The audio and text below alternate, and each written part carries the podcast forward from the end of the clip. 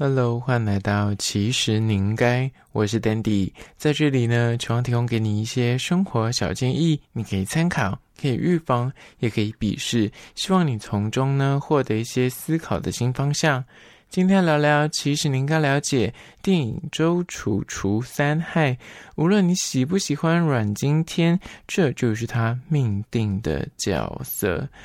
被誉为是台湾影史最恶的黑帮警匪动作片《周楚除三害》，最近已经在台湾上映。那这部电影呢，是由香港的导演黄金甫所执导的，然后主演是阮经天、王静、李李仁。袁富华、陈以文、谢琼轩等一票实力派的演员出演。他其实从新闻刚曝光，然后后来试映跟真的上映啊，好评不断。日前在金马的六十公布了入围名单，顺利的抢下最佳男主角、最佳导演，还有最佳动作设计。以及最佳视觉设计、最佳原创电影音乐大奖提名，你就知道他有多厉害。那今天刚好看完这部电影，来分享一下小小的心得。但在实际的进入心得跟看点之前呢，还是要简介一下这部电影在讲什么。周楚除三害呢，他在描述说一个通缉犯叫做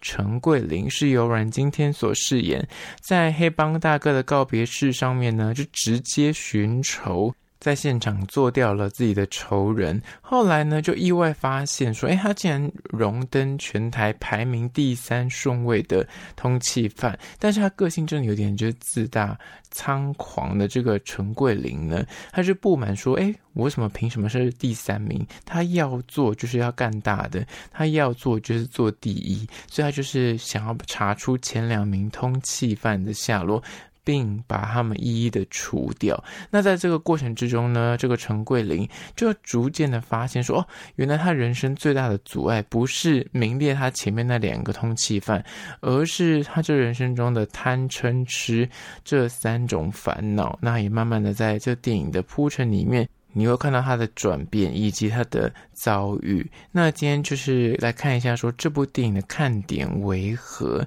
第一个看点绝对就是要先讲阮经天这个男主角。讲到阮经天，如果你是很年轻、很年轻二十岁左右的听众的话，你可能对他不是这么的熟悉。那稍微跟他小小的介绍，他当年哦，就是因为林志玲的关系，就是走红了嘛，所以模特转演员或转艺人蛮多，就是有这个成功案例之后呢，他的经纪公司凯沃，就是跟林志玲同个经纪公司，他的师弟有郑元畅，还有贺军翔，还有阮经天，就被誉为。是凯沃的三剑客，然后都跨足到呃戏剧的领域。他们三个都是演男一的角色，那就是那事过境迁。那近几年，虽然这三位今年应该都有不错的发展，但中间有好几年都是有点呃销声匿迹。尤其是阮经天，其实都不愿在台湾曝光。但是他其实早在大概十五年前的时候，他可是真的是当红男一。他演的很多像是第一部出道的作品是《绿光森林》，然后还有。我在垦丁天气晴，后面更广为人知的是《拜权女王》，还有最后注定我爱你。到后面开始哎转成电影咖，以《蒙甲》拿下了影帝。那后来他在拿下影帝那几年，其实声势非常的强，还出演了热门的话题剧，什么《Love》，还有《军中乐园》，都是叫好叫座，所以大家都把他捧成说哇，是一个年轻，然后又拿下金马影帝，应该是很看好他后世的。的嗯，不管是电影的曝光也好，或是他可能接下来也会再回归小荧幕演偶像剧，但却很意外，他基本上就是消失在台湾演艺圈十年之久，常年把他的重心放在中国大陆的市场，有演出几部很话题的陆剧，像是《扶摇》。那他今年可以说是就阮经天强势回归年，他今年在这个《周楚除三害》之前已经上映另外一部，也是他主演的，叫做。查无此心，那那部电影其实跟张钧甯合演的。那张钧甯好像还挂制作人，所以很多人就是诶有发现说，诶阮经天竟然回归演国片了，就蛮意外的。但查无此心，真的行销上面比较没有太多的琢磨，所以很少人有发现这部电影。那后来这一部《周楚除三害》真的从预告片一释出，大家就有被吓到，想说哇，那个眼神，那那个就是感觉有蜕变感，所以大家就很期待说，诶，这部电影到底会带来怎样的一个新的格局，或是呃，这个演员到底在这个十年中他到底发生了什么事情，大家都很好奇，所以这部电影就变成是。大家的看点就会琢磨在阮经天这个人，因为毕竟这个也是个算是黑道电影。那他的上一部算是代表作就是《艋舺》，大家会有一种连贯性，觉得说，诶，我想知道这十年中，他从那个艋舺的这个角色转变到周楚楚三害这个角色，到底。这个演员就经历了这十年，他生命的嗯、这个过程之中，有没有让他的演技变得更好？所以大家非常的期待这部电影。那后面其实还有一部叫做《车顶上的玄天上帝》还没有曝光。那他其实女主角是林依晨，男主主角也是阮经天。那大家都已经看到，就是金马六十的新闻是他有入围最佳男主角。我看完电影啊，我必须在这里做个预测。其实今年的电影我基本。上都看了，只差吴康仁那一部，其他什么我与鬼家人那一部有林柏宏、许光汉，另外一部一起是王伯杰。我基本上看了这几个人，但呃，我吴康仁没看。但我觉得这样看下来的状况，我觉得嗯，阮经天拿奖的几率颇高，因为他的这个电影的纠结程度跟那个这个情绪浓的程度，感觉非常的难掌握，所以我觉得很厉害了。单就演技来说，我必须说，无论你喜不喜欢阮经天这个艺人或这个男演员，但是真的放眼整个台湾的演艺圈，要演这个就是陈桂林的角色。又能够把他演到那个心坎里，那他的外形各方面又要贴合，因为他毕竟不是个年轻的设定，就是已经有些历练了，所以真的是只有阮经天可以演出来耶。所以你看完之后就说，这真的是他命定的角色。那尤其是那个陈桂林里面那个心路历程，跟他那个心情的转折，你就对照阮经天自己这十年的生命经验，你就觉得说哦，蛮贴合的。然后他整个人在这个剧里面散发出来的。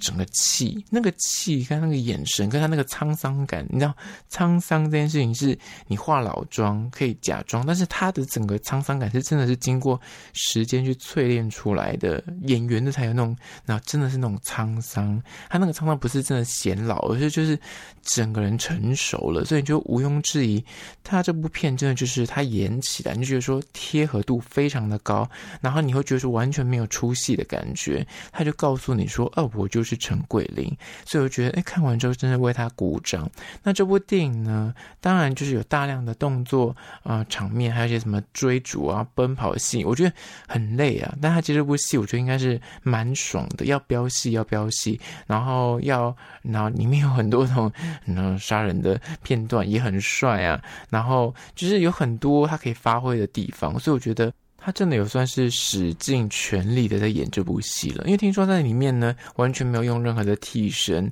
那因为他觉得说这样拍出来用替身会假假的，所以很多动作场面如果能够不用的话，他都自己来，所以还为此去健身，把自己练得很精壮，然后是什么高蛋白餐啊之类的。然后尤其是他们里面蛮多场戏是，你知道，就是混黑道嘛，所以都要穿那种黑色西装，他就要顶着那种穿西装的戏服到处的奔跑，那你就看到。那那个其他都觉得蛮敬业，就蛮意外说哦，就是这个演员在这个十年之中有很大的成长，感觉他进化成更好的人。但是这个进化不只是剧中这个男主角进化，这个演员也同步的做了进化，所以大家会觉得哇，有耳目一新的感觉。那就是第一点。接下来第二点，关于说精彩的配角群。这部电影长达两个多小时，当然它主线都是放在陈桂林就阮经天这个角色，但是其他的配角群也完全没有被阮经天给吃掉。从一开始的那个演刑警的李李仁，到中间的演医生的谢琼轩、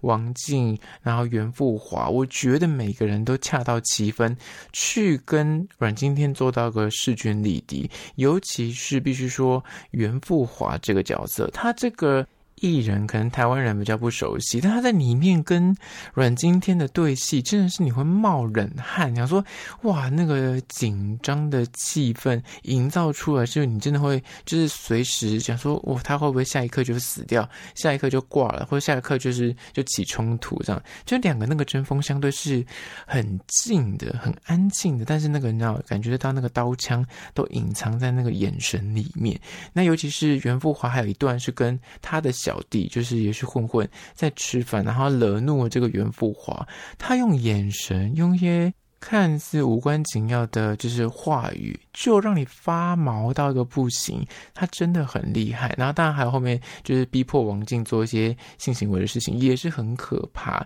所以我觉得袁富华那个气势跟那个可怕程度完全没有苏阮经天。那当然前面还有谢琼轩，我觉得他在之前的偶像剧像什么《华灯初上》啊，或是什么《娱乐的距离》，我觉得他都表现的非常好。这部就是稳定发挥，然后也跟阮经天有蹦出一些火花，我觉得蛮值得一看的。那陈以文。就演那个变态邪教教主，他这部电影呢，算这个角色对他来说，我觉得是你知道轻取而已，就是对他来说是游刃有余了。但就是看得到陈以文，他就是很多变的一个形象。他之前演《阳光普照》，然后拿奖，然后到现在这个角色，你就觉得说他整个人就是放到每部戏里面都变化出不一样的形状跟颜色，就觉得很佩服。接下来下一个看点呢，就是三阮经天扮丑还有秃头这件事情。其实阮经天他以前年轻的时候就是发线就是比较高额头一点，但这一部戏的时候大家就是有点惊讶，不确定，因为连我看都有点没办法分辨说他在里面的那个头发到底是真实，他的头型现在是长这样子，还是有刻意的戴假发去营造出那个秃头感，我真的没有办法分辨，就连。我就是眼睛这么利，我也没办法分辨，所以我就是看到他后续接受访问，的确他的那个发线有往上一点点，但也没有像那个电影中这么严重。但我觉得他真的是牺牲设想，但是必须说他在剧中真的就那个发型看之后，你会就是诶会有点倒抽一口冷气，说哇，他的发线竟然变这么高，但是你又必须说跟那个角色非常的贴合，那你就觉得说嗯，真的是蛮牺牲，因为毕竟。男演员有些人还是会有那偶包，或者是会在意说，我希望上镜头，毕竟那个会那流传千史，会永远变成一个影坛的呃记录，所以大家就还希望说，如果能帅就帅。但他就是愿意以一个相对比较颓废，然后很嗯不太得体的状况出现在荧幕上面，我觉得是值得嘉奖，应该是一个专业。演员该有的素质。那里面陈以文帮他剪的那个头发，他在受访的时候也讲到，因为预告有出来有出现的，就是他是演邪教教主，然后帮阮经天，就是感觉有点在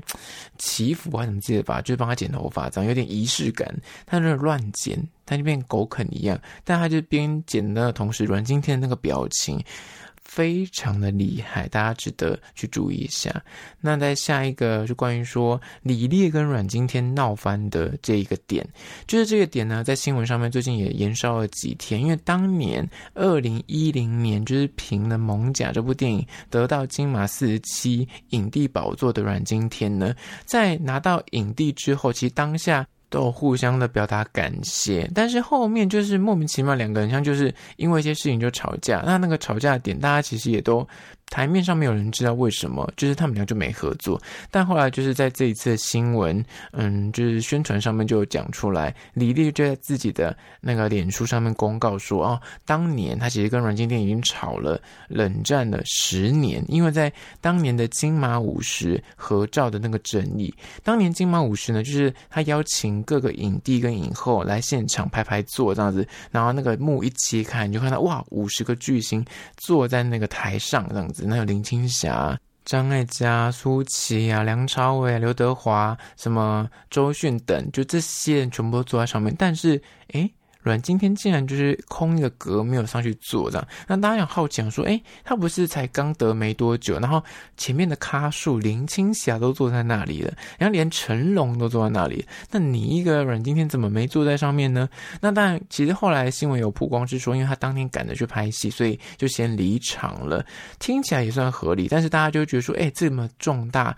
具有历史意义的一个画面，然后大家要拍合照，而且这个是一个算是典礼中的一个很重要的桥段，但他却就缺席，所以大家就觉得很可惜啦。那也因为这样子，就很像有点半被封杀。但李烈其实因为这件事情好像非常不开心，然后就跟阮经天就是处于一个冷战，没有联络。直到他们要筹拍这部《周楚除三害》的时候呢，李烈可能就想开了，就是说他身为长辈，然后也吵了十年了，他也像在访问的时候说：“我还能有几个十年？”然后又觉得说这部电影的这个角色，就是讲完这个电影、看完这个剧本之后，就觉得说啊，这个角色就是阮经天啊。所以后来就是像是片商那边、导演的那边，像你就在呃选角的时候，也有提出说，哎，是不是要找阮经天？那他身为监制，他就觉得说，嗯，当然是以电影为主，电影哪个角色好，那当然就是。要尽量能够找到最适合的演员来演这部戏，所以他才会去诶重新跟阮经天搭上联络。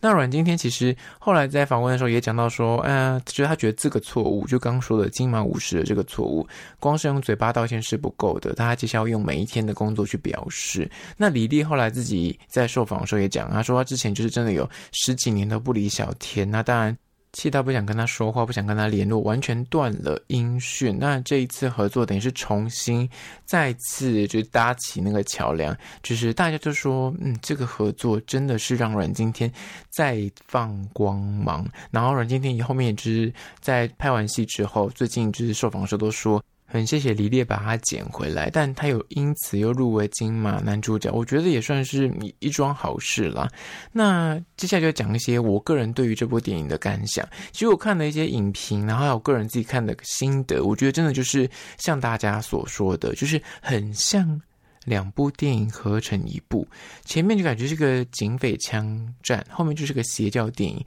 他们两个接在一起，虽然你会觉得，诶有点妙，有点特别，但是你又不得不说接的很有趣，蹦出新滋味。就是这个观影的体验是会让你觉得意想不到的。但你的确说你要把这两个呃拆成两个单元剧，拆成两部电影，很像也 OK，也说得过去。但最后面的就是那个枪战最后面的那个部分呢，就是兼具黑色幽默又有点暴力美学，你就看得到那个编剧跟导演的用心，还有他们的一些小巧思。我觉得整部电影看下来，你会觉得哦，这是个好电影，好看的电影。但有一些小缺点，还是要跟大家分享的，就是两个主线的这个转折，的确会让人家有点意外。那这个就蛮考验观影者的接受程度。有些人可能就觉得说，嗯，不习惯这样子；但有些人就觉得说，哦，我觉得蛮有趣的。像我个人是比较倾向是有趣的那个路子。但是它整个剧情的走向跟铺陈，你必须说，如果你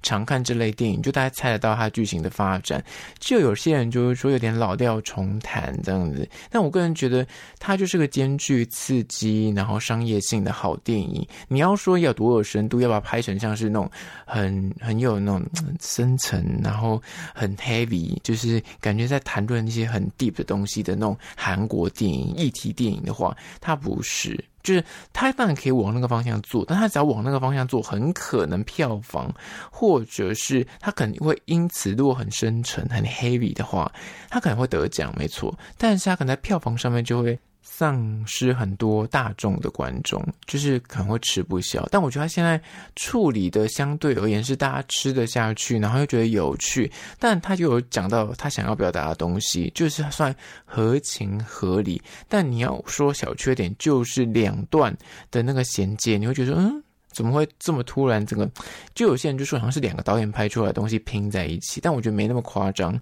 但你不得不说，有些男生看预告的时候，就是冲着说我想看跟艋舺一样这种拿黑道电影去看的。那他前半段他会看得很开心，但又有另外一部分就是可能冲着说我想看一些很深沉的剧情片，让我吓到的那种剧情发展。那他可能看后面他会觉得诶蛮有趣的，但他看前面就是说嗯怎么流于无聊这样子，所以就是他无法取悦所有人。但是我觉得他取的。平衡跟那个商业度是 OK 的。那这一部叫做《周楚除三害》，我个人觉得值得一看，尤其是阮经天的演技。好啦，那就是今天电影的不负责影评。最后面还是要介绍一间算是甜点店，叫做霍氏甜品。它是双连站的冰店，地点靠近双连站的一号出口。它在那个现行公园旁边。那它是个街边转角店，那算是有点文青气息，因为里面的装潢陈设两片大玻璃，然后都是透光的。那这个名字叫做霍氏，它的意思是。有钱人富户的意思，那老板是希望把那个风华呈现在每一个冰品跟甜品里面，所以才取这个名字。店内贩售各式的刨冰、松饼，什么蒟蒻甜品，那冬天还有乐甜汤，还有一些饮品可以选择。去的人大部分都会点他的刨冰或是点松饼，因季节的不同呢，他会推出各式的限定口味。那像冬天的话，可能有些草莓，然后夏天有一些芒果。我这次点的是他们家算是基本招牌古早味红豆面茶刨冰，但我说它旁边会有一圈，就像是麻糬的东西。那面茶口味的刨冰比较少吃到，我觉得蛮特别的。那红豆就是很常见，但我必须老实说，它红豆给的量真的有点，就是我个人觉得有点少了。我个人觉得就是可以再多一点，但它那个刨冰就像山一样高。但它的装成的容器有点像是放，嗯，像放蜡烛的东西吧，就太平了。然后上面又是一个圆形的冰，它就是会滑滑的。那虽然它下面有给你一个木头盘子，它会掉到那木头盘子，但你就觉得说吃的时候你会。每铲一口，你就觉得说我会不会整个冰就直接倒在那个桌上，就有这个压力在。虽然它摆盘是为了漂亮需求，但是有时候你觉得说，嗯，我真的是你希望你好好的放给我，我可以很自在的吃，就有这个心态。就是你知道，美观跟实用有时候就很难取到那个中间值。但我觉得是蛮好吃的，但我觉得红豆可以再多一点。那这间叫做霍氏甜品的甜品店就在此推荐给你。相关的资讯呢，我有拍影片后放到 IG。其实你应该，请大家去 IG 搜寻。其实你应该按赞追踪起来，我在线动都会发很多有趣的即时新闻梗图，所以你一定要追踪才看得到。好啦，那就今天的其实你应该，下次见喽。